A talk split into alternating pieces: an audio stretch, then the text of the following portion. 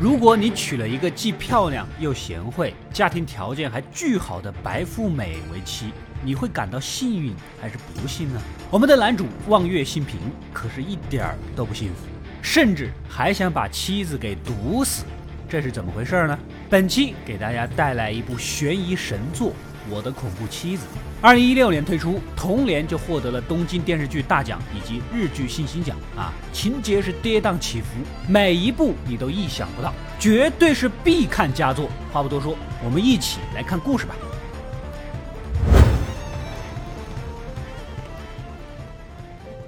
我们的男主望月幸平出身贫寒，有幸娶了家庭优渥的白富美珍妮亚。啊，妻子不仅没有任何娇生惯养的坏毛病。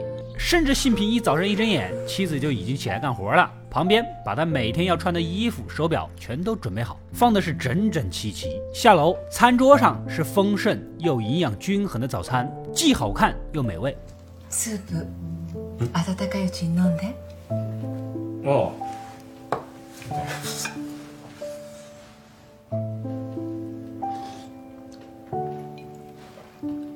都。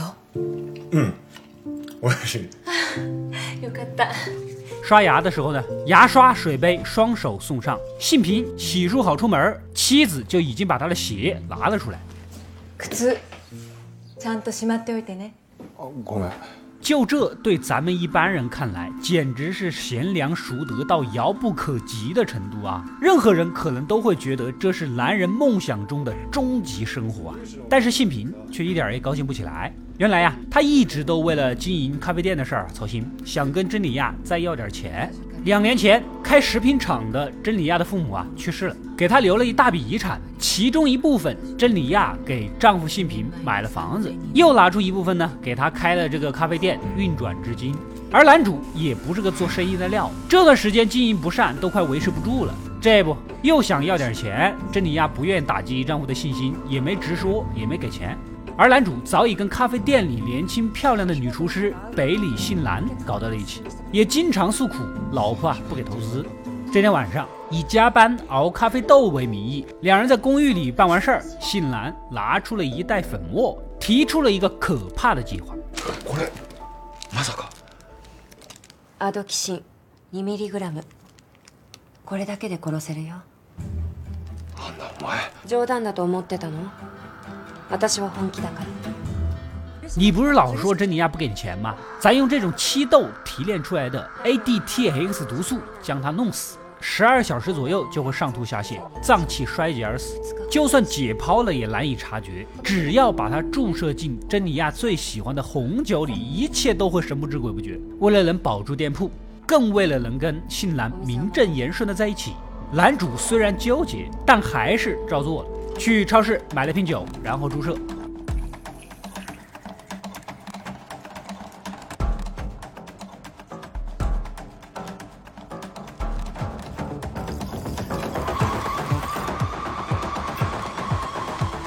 半夜十二点，提着酒呢，整理整理紧张的心情，打开了家门。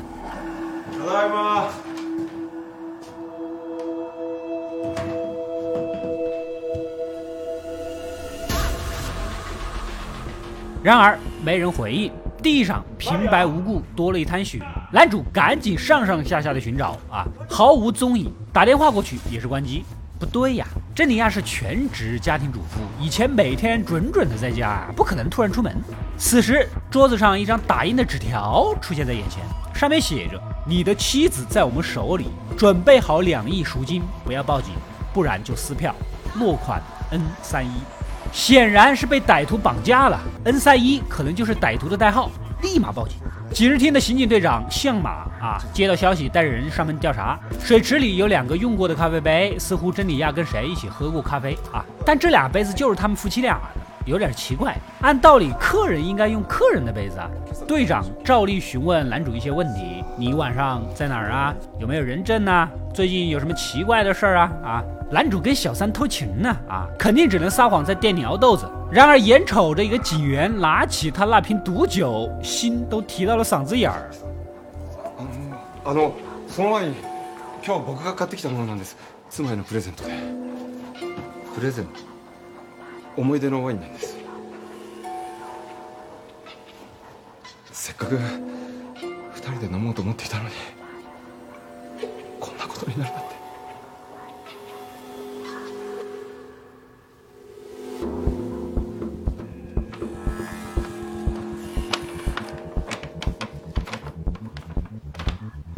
奥様が戻られたら一緒に飲んでください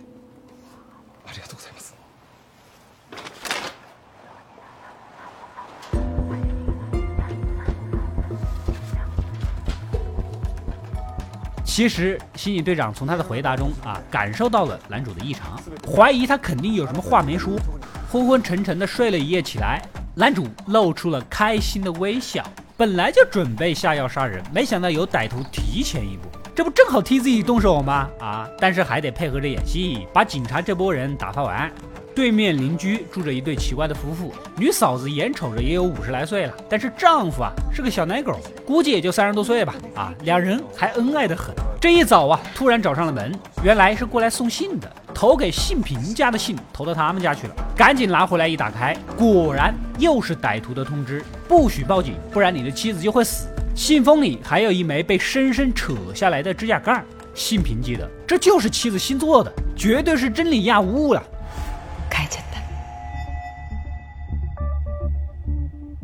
亚绑架案已经在媒体上传开了，警方高层要求一定要彻查清楚，维护警局的尊严。此时此刻，男主还想着去店里干活，这就让队长有点起疑了。这个时候，副手挖来了不少消息。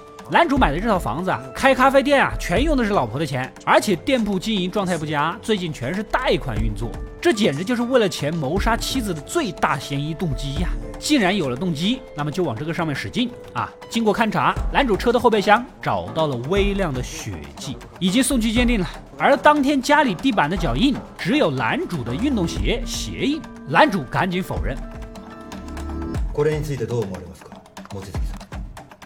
誰かが僕の靴を履いて妻を襲ったんじゃないでしょうかなるほどそういう考え方もできますね臨走前队長还闻到他身上一股女香こんなものの香水の匂いがしたなえ嫁さんが死んだかもしれないってのにテカった顔しやがってあの野郎とんでもねえクズかもしれないさ这是他回店里跟小三儿姓兰温存半天的结果。这下队长完全可以认定，就是他谋杀了妻子。媒体也在拼命的挖掘边角资料，这一问就问到了对门老嫂子身上。你还别说，平时珍妮亚跟老嫂子聊天，言语中曾无意间提到过丈夫出轨店员这个事儿。一抖出来，势必顺藤摸瓜的将他们两人下毒的事情全部扒出来。浮気してるかもしれないって悩んでたんですよ新兰赶紧打电话，让男主把毒酒麻溜的给倒了，销毁证据。私との関係は警察に行ってないわよね。ももちろん。あと死ぬこともあるし、バレたら私たち終わりよ。聞いてる浩平君。あ、はい。しっかりしてよ。で、アトキシンはアトキシンはどうしたのワインに入れてここにある何してんのよ早く捨ててそうだなすぐ捨てるとにかくこれからは私と距離を取って電話もメールもダメ今までのメッセージも消していいわねわ分かった搞完一切，男主赶紧偷偷跑出去求助自己亲姐姐的前夫。姐夫哥，姐夫哥虽然一看就不像正经人儿，但是很聪明，开了一个私家侦探事务所，专门帮人跟踪、抓小三儿、抓出轨之类的，总之有自己的一套门路啊。过来也是想让他帮忙找回妻子。如果珍妮啊真的消失了，自己出轨杀妻的事情岂不坐实了？那不冤死了吗？姐夫哥一眼从窗外发现了不对劲儿，啊，有个家伙好像一直在跟踪你啊！啊，在楼下都蹲了半天了。男主这一回忆啊，那天晚上好像在家门口看到过他，立马追了出去。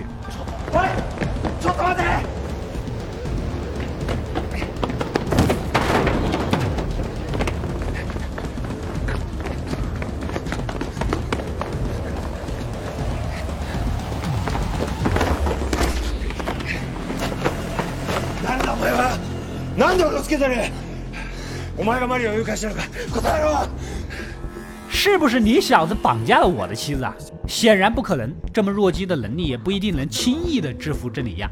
原来呀，他是妻子同一个学校的学弟，一直苦苦暗恋着珍妮亚。有一次听到了她对丈夫出轨的倾诉，啊，也很关心。珍妮亚甚至还提到，这也不怪丈夫，可能是自己哪里没做好，更担心是别的女人就是想骗他的钱。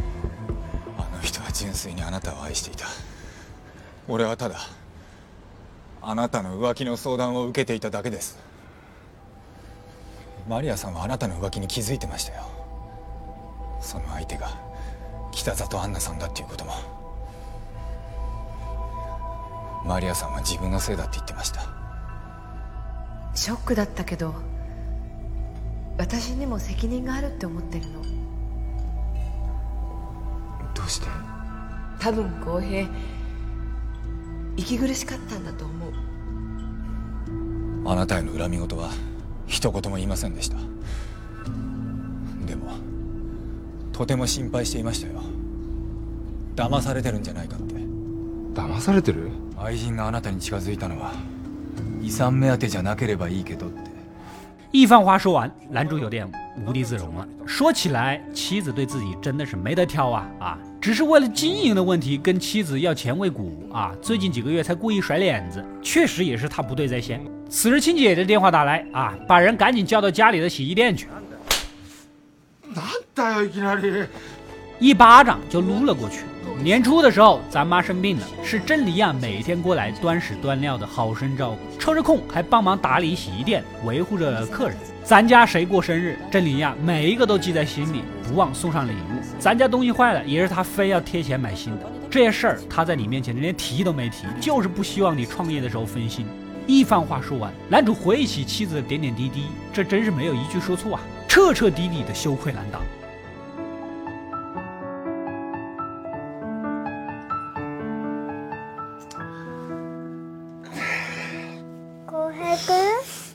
此时，小侄女走了过来，泪水在眼睛里打转，啊，将一个钥匙交给了他。原来，珍妮亚舅妈曾经说过，如果她比男主先死，就把这个钥匙给他。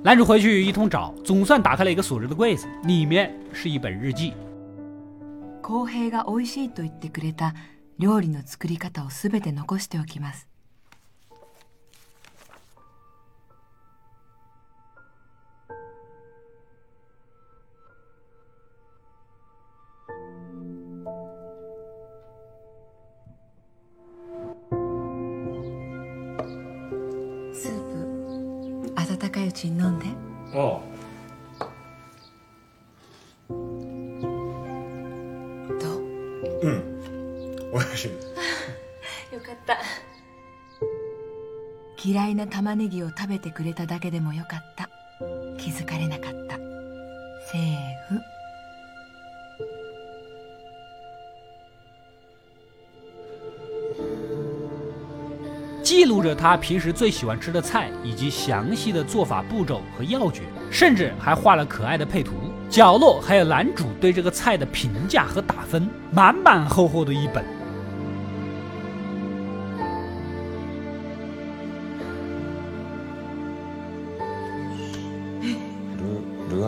ルアモルエテルネル。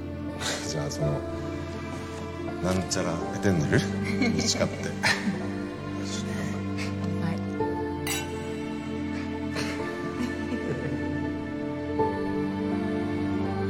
同志们，如果遇到这样的妹子这么对待你，我就问你，你会在乎她是不是凤姐，或是那我走姐吗？大声在屏幕上告诉我。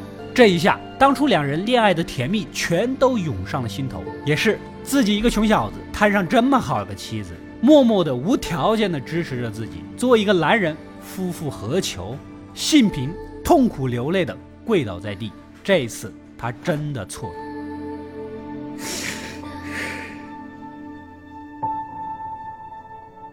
此时，警方也赶了过来，车上的血液结果已经检测出来了。就是珍妮亚的。显然，他有谋杀的最大动机。望月さん、我々と署までご同行願います。どういうことですか。望月マリアさん誘拐事件の重要参考人として取り調べさせていただきます。なんで俺は署の方で詳しくお話ししますなんでだよ俺はやってない理由を聞かせてくれよあなたの車のトランクからマリアさんの血痕が検出されました嘘だえ何かの間違いだ話は後でいくらでも聞くちょっと待ってくれ俺は本当にやってない俺は俺は何を愛してたんだちょっと待ってくれって俺はやってない俺はお願いします待ってくれよ俺はマリアを愛してたんだ待て就在拉扯中，一封新的信件送了过来，落款依然是 N 三幺。赶紧金屋打开，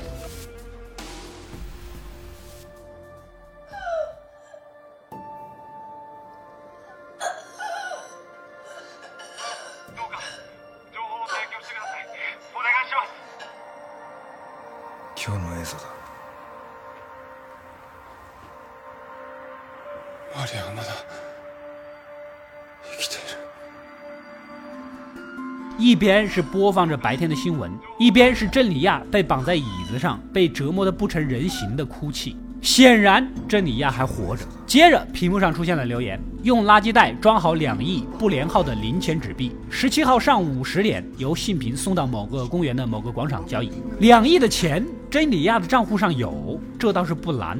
但是不连号的零钱一时半会儿根本就不可能凑得齐，时间赶不上啊！看着妻子如此的痛苦。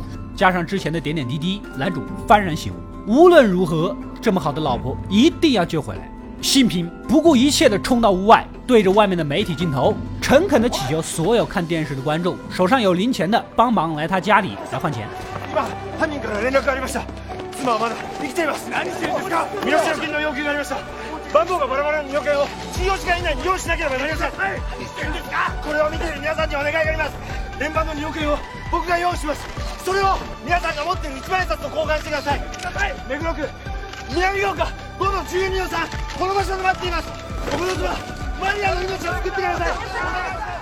然你这个样子很真诚，但依然还有嫌疑。鉴于十七号呢还要去交钱，刑警队长呢决定暂时就不拘押他了。从银行取来了两亿，通过媒体的发酵，大量热心市民带着零钱过来兑换。です望月まりやさんを救おうと早朝にもかかわらずたくさんの人たちが1万円札を手に集まってきていますすでに1億円近くの交換が終わりこのペースですと時間内に全ての交換が終わりそうです頑張ってください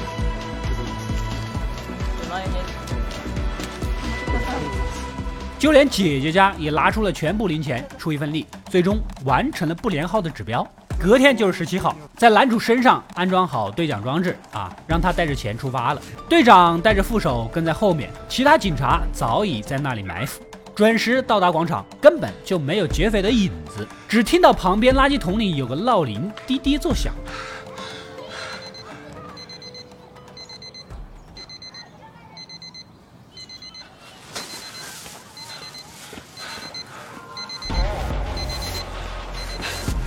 过去一打开，头也不回的往车里跑。原来呀，上面写着让他半个小时以内去某个球场某个座位。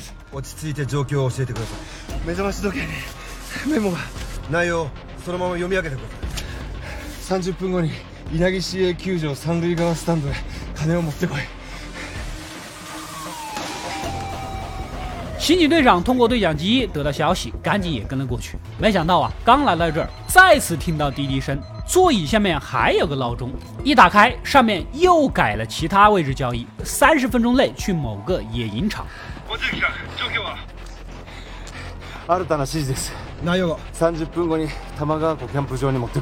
将信息告知队长，赶紧马不停蹄的赶过去。来到小河边，时间刚刚好，可依然什么人都没有。其他警察也都在附近的路口埋伏好了，只要歹徒出现，就别想溜。此时，只见一架无人机飞了过来，上面又是新的指示，要求把钱挂在无人机上。Message 用的。ネットにゴミ袋を入れろ。入れてください。ただし、発信機も一緒ね。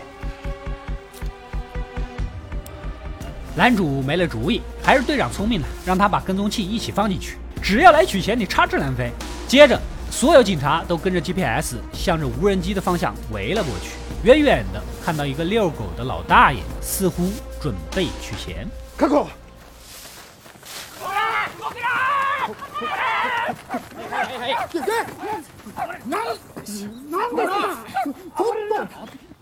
果不其然，被警察当场扑倒在地。这其实就是个有点好奇心的晨练老大爷啊，跟劫匪毛关系都没有。转头一看，袋子里的钱竟然全部变成了报纸。我这是怎么回事呢？队长立马反应过来，全程都被监视着，只有一个人能把钱给换了，那就是男主啊。一つを聞きします。金をすり替えましたね。是。原来。在球场的纸条啊，其实还有后半部分，要求男主不要把这一段告诉警方，在经过走道的时候，把钱扔到墙角的垃圾篓，然后将里面装着报纸的垃圾袋拎走。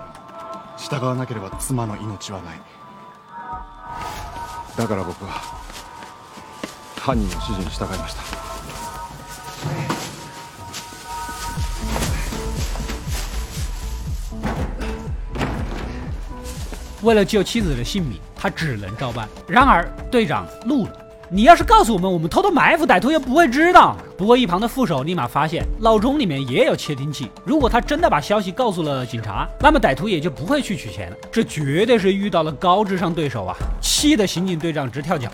晚上，警察局接到匿名报警：，知里亚失踪的那晚，有人看到男主在超市停车场，像是往酒瓶里注射什么毒药一样的东西。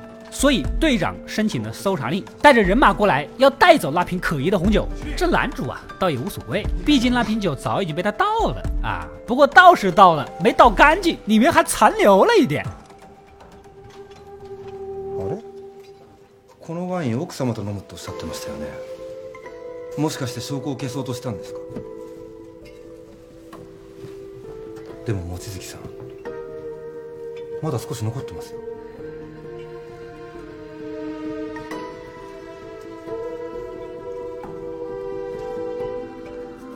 男主被吓得是魂不附体，不可避免地接受盘问。然而他只能咬死，什么都不说。队长早已查到了他的情人就是店员姓兰，也查到了姓兰住址的楼栋管理员，说经常看到他过去。根据姓兰的购买记录，找到了可以提炼毒素的七豆，加上他本人又是化学专业的，提炼毒素顺理成章，你就招了吧。必ず自分に返ってくるもんだ一緒に署まで来てもらおうかおかしいじゃないですかいい加減にしろもしも毒で殺そうとしていたら僕がマリアを誘拐する必要がないじゃないですか没想到男主情急之下生变，如果他要毒死妻子，那就没有必要搞绑架呀。这话说的在理啊，队长也暂时想不通，也只能等红酒的检测报告出来再说吧。而另一边，某个酒吧，一个面色凝重的神秘男人接到了一通电话。啊，宫保。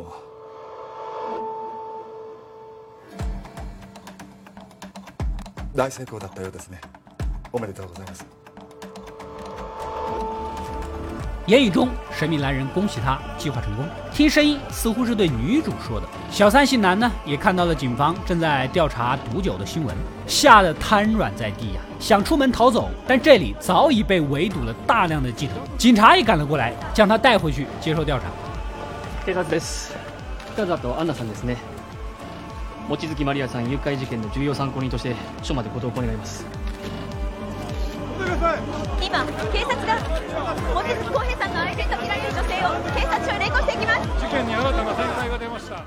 男主独自来到楼上，看着当年结婚的录像带，思绪万千。要说他现在肯定是后悔要预谋毒死妻子的。现在妻子又不是自己绑架的，酒瓶的检测结果也马上要出来了，证据直指他谋财害命，根本就说不清楚。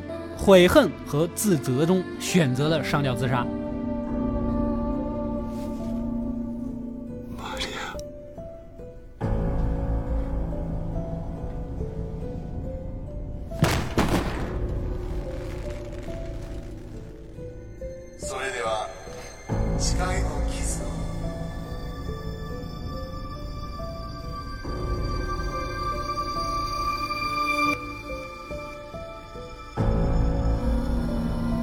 这个时候，楼下的刑警队长突然收到了最新消息，过来通知男主进去的及时啊，才救回他一条命。原来呀，真理亚已经在河边的附近被找到了，还活着。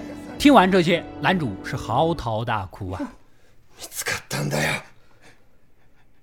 マリアさんが、マリアは無事なんですか？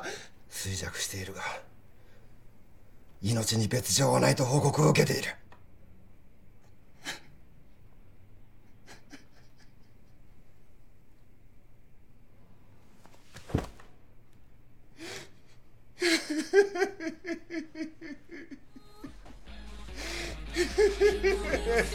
妻子回来了是好事儿，但如果酒瓶里测出了毒素，你叫他如何面对呀？神秘男人将店里的客人打发走，外面匿名送来了一个大箱子，打开一看，正是那两亿赎金。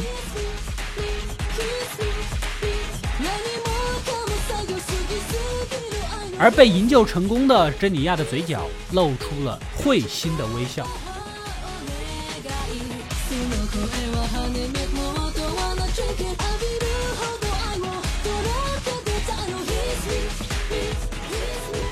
显然，这一切都是珍妮亚自己的计划。她早已知晓丈夫会毒害自己，而她只不过是将计就计。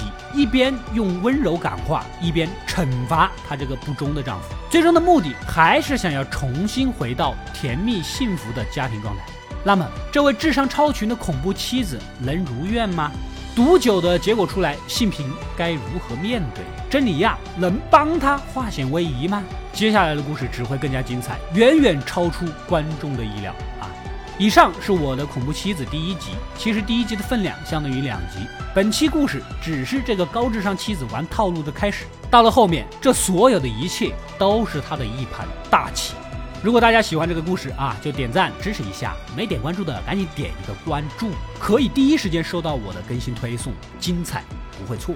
本期视频点赞过八万，下期在三天内发布。